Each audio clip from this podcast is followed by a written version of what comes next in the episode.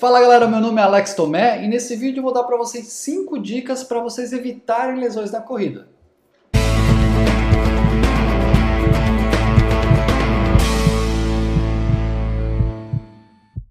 Primeiro é legal a gente falar que as lesões da corrida são multifatoriais. Então, uma lesão pode acontecer por vários fatores. Eu vou aqui falar sobre cinco coisas que eu acho extremamente importantes e que podem sim reduzir drasticamente a sua chance de ter algum tipo de lesão. Então pode ser que alguma delas se encaixe para você e a, a outra não necessariamente. Mas é legal que essas cinco coisas sejam cuidadas para que você não tenha uma lesão e possa correr sem precisar aquelas interrupções de dois, três meses por causa de uma lesão que é extremamente inconveniente. Beleza? Vamos lá então. A primeira delas, eu até anotei aqui para não esquecer, a primeira delas é volume e intensidade de treinos. Isso é extremamente importante. Pessoas que estão começando a correr costumam a iniciar e já começar a progredir, subir o volume de treino de maneira muito rápida. Isso acontece porque você começa a correr, você vai e começa a sentir que é muito legal, começa a ver os benefícios da corrida, dorme melhor, se sente mais disposto, se sente mais disposta, e aí você acaba indo para aumentando, correndo às vezes até todo dia, e isso vai fazer com que você gere uma lesão. Então você saber exatamente o seu volume de treino é muito importante. Uma dica muito interessante é você fazer uma semana de treino e aí depois disso você sobe de 5 a 10% o seu volume de treino por semana. Então você vai subindo, vamos supor que na primeira semana você fez 20 km, na segunda você pode fazer lá 21 ou 22, na terceira semana 23 ou 24, você vai aumentando 5 a 10%. Essa é uma margem muito segura. Então você vai evitar suas lesões por excesso de volume, assim como a intensidade também. A minha sugestão é ter no máximo, aí no máximo uns 30% do volume total em alta intensidade, o média ou alta intensidade. Porque o primeiro que os treinos leves são muito importantes e segundo que a intensidade quando se faz treinos muito intensos, você acaba tendo muito impacto e isso é, é custa muito para a gente recuperar também. Então você fazer aí no máximo 30% de intensidade é muito interessante. Até, inclusive, se você for pensar na, no, na periodização polarizada, a gente fala em 15 a 20% de intensidade. Então vai depender muito do volume de treino que você faz também. Então isso é bem importante. Volume e intensidade de maneira, é, não diria correta, mas de maneira adequada para a sua situação atual.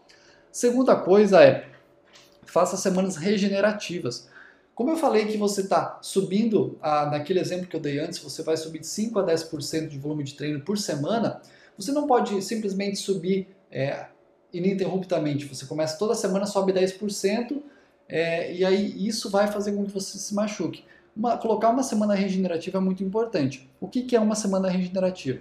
É você reduzir drasticamente o seu volume e intensidade de treino. A mais ou menos, eu diria, uns 40% a 60% mais ou menos do volume de treino.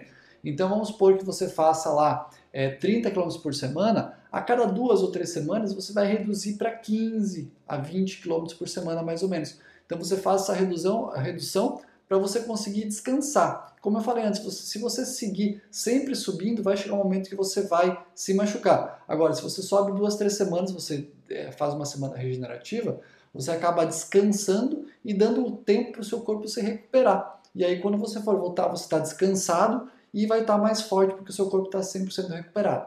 Então isso é extremamente importante.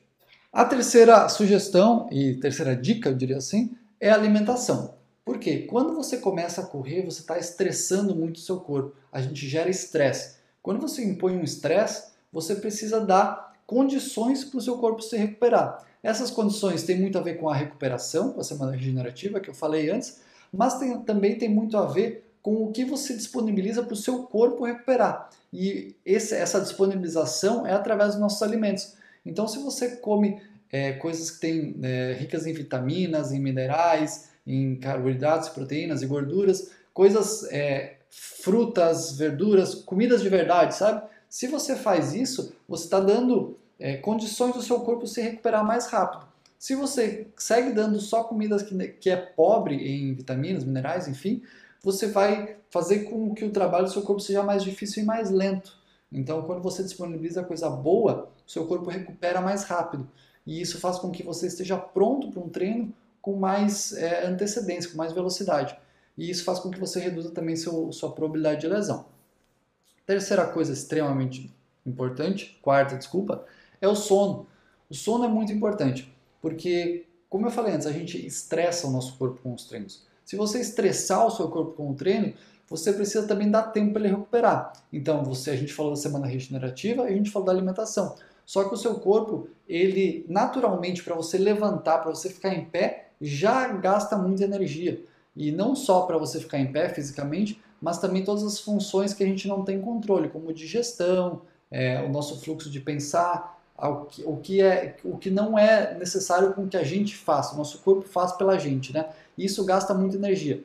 Mais ou menos aí uns 60 a 70% da energia que a gente gasta total são só coisas involuntárias, que a gente não tem controle, que a gente não, não, não, não controla, não é a gente que faz, é o nosso corpo que faz. Então, você dar tempo para isso acontecer, para fazer todas as reparações, é muito importante. A maioria dessas coisas é feitas, são feitas durante a noite.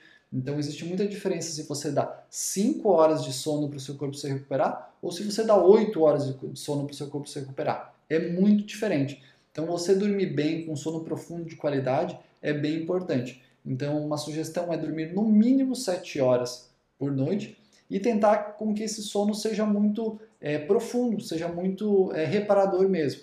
Então, umas dicas é não tomar café ou qualquer tipo de cafeína depois das 3, 4 da tarde, porque essa cafeína pode demorar até 12 horas para sair do nosso corpo com, é, totalmente. Depois de 6 horas ela reduz para 50%, e, mas ela ainda pode ficar no nosso corpo. E às vezes, mesmo que você durma, você está com o sistema nervoso central ativado. Então pode ser que você está dormindo, mas o sono não é tão profundo. Isso vai fazer com que ele seja menos eficiente. É, assistir TV antes de dormir também é uma coisa que é, a, a, luz azul ela acaba nos é, deixando mais despertos, pode fazer com que você tenha dificuldade para dormir. E comidas muito pesadas também, né? O jantar é uma cultura muito brasileira jantar muito tarde, né? Então, se você conseguir jantar até umas 7 horas da noite, seria bem interessante para você já ter feito a digestão e poder dormir com tranquilidade. E a última dica é a quinta, é fazer fortalecimento muscular. É, o fortalecimento muscular ele é muito importante por várias questões. Primeiro porque você vai ter uma melhor qualidade de vida, você vai viver mais, tem uma ativação neural muito interessante, então você vai é, deixar o seu cérebro mais ativo. É como se você estivesse aprendendo uma coisa nova, mais ou menos a mesma relação. E depois, com músculos mais fortes, fica muito mais fácil de ter é, articulações estáveis. Você consegue também, às vezes, se precisar dar um passo um pouco maior, ter um músculo mais forte para conseguir sustentar aquilo. Então, ter músculos mais forte, bom, fortes vai fazer com que você diminua muito a sua probabilidade de lesão. Então, essas cinco dicas é você adequar volume e intensidade de treino, é você ter semanas regenerativas, é você se alimentar bem, é você dormir bem e você fazer fortalecimento muscular. Com essas cinco dicas, é muito provável que você não tenha problema de lesão. Eu diria que se você conseguir ter essas cinco coisas bem reguladinhas, é muito improvável que você vá se machucar. Então é por isso que, como eu falei antes, as lesões são multifatoriais. Muita coisa pode gerar uma lesão. Mas se você tiver essas cinco coisas muito bem controladas, muito bem alinhadas, é muito provável que você não vá se lesionar. Beleza? Espero que esse vídeo tenha ajudado. Se você tiver alguma sugestão de tema ou pauta, é só deixar aqui nos comentários que a gente traz para a semana que vem. Um abraço boa semana!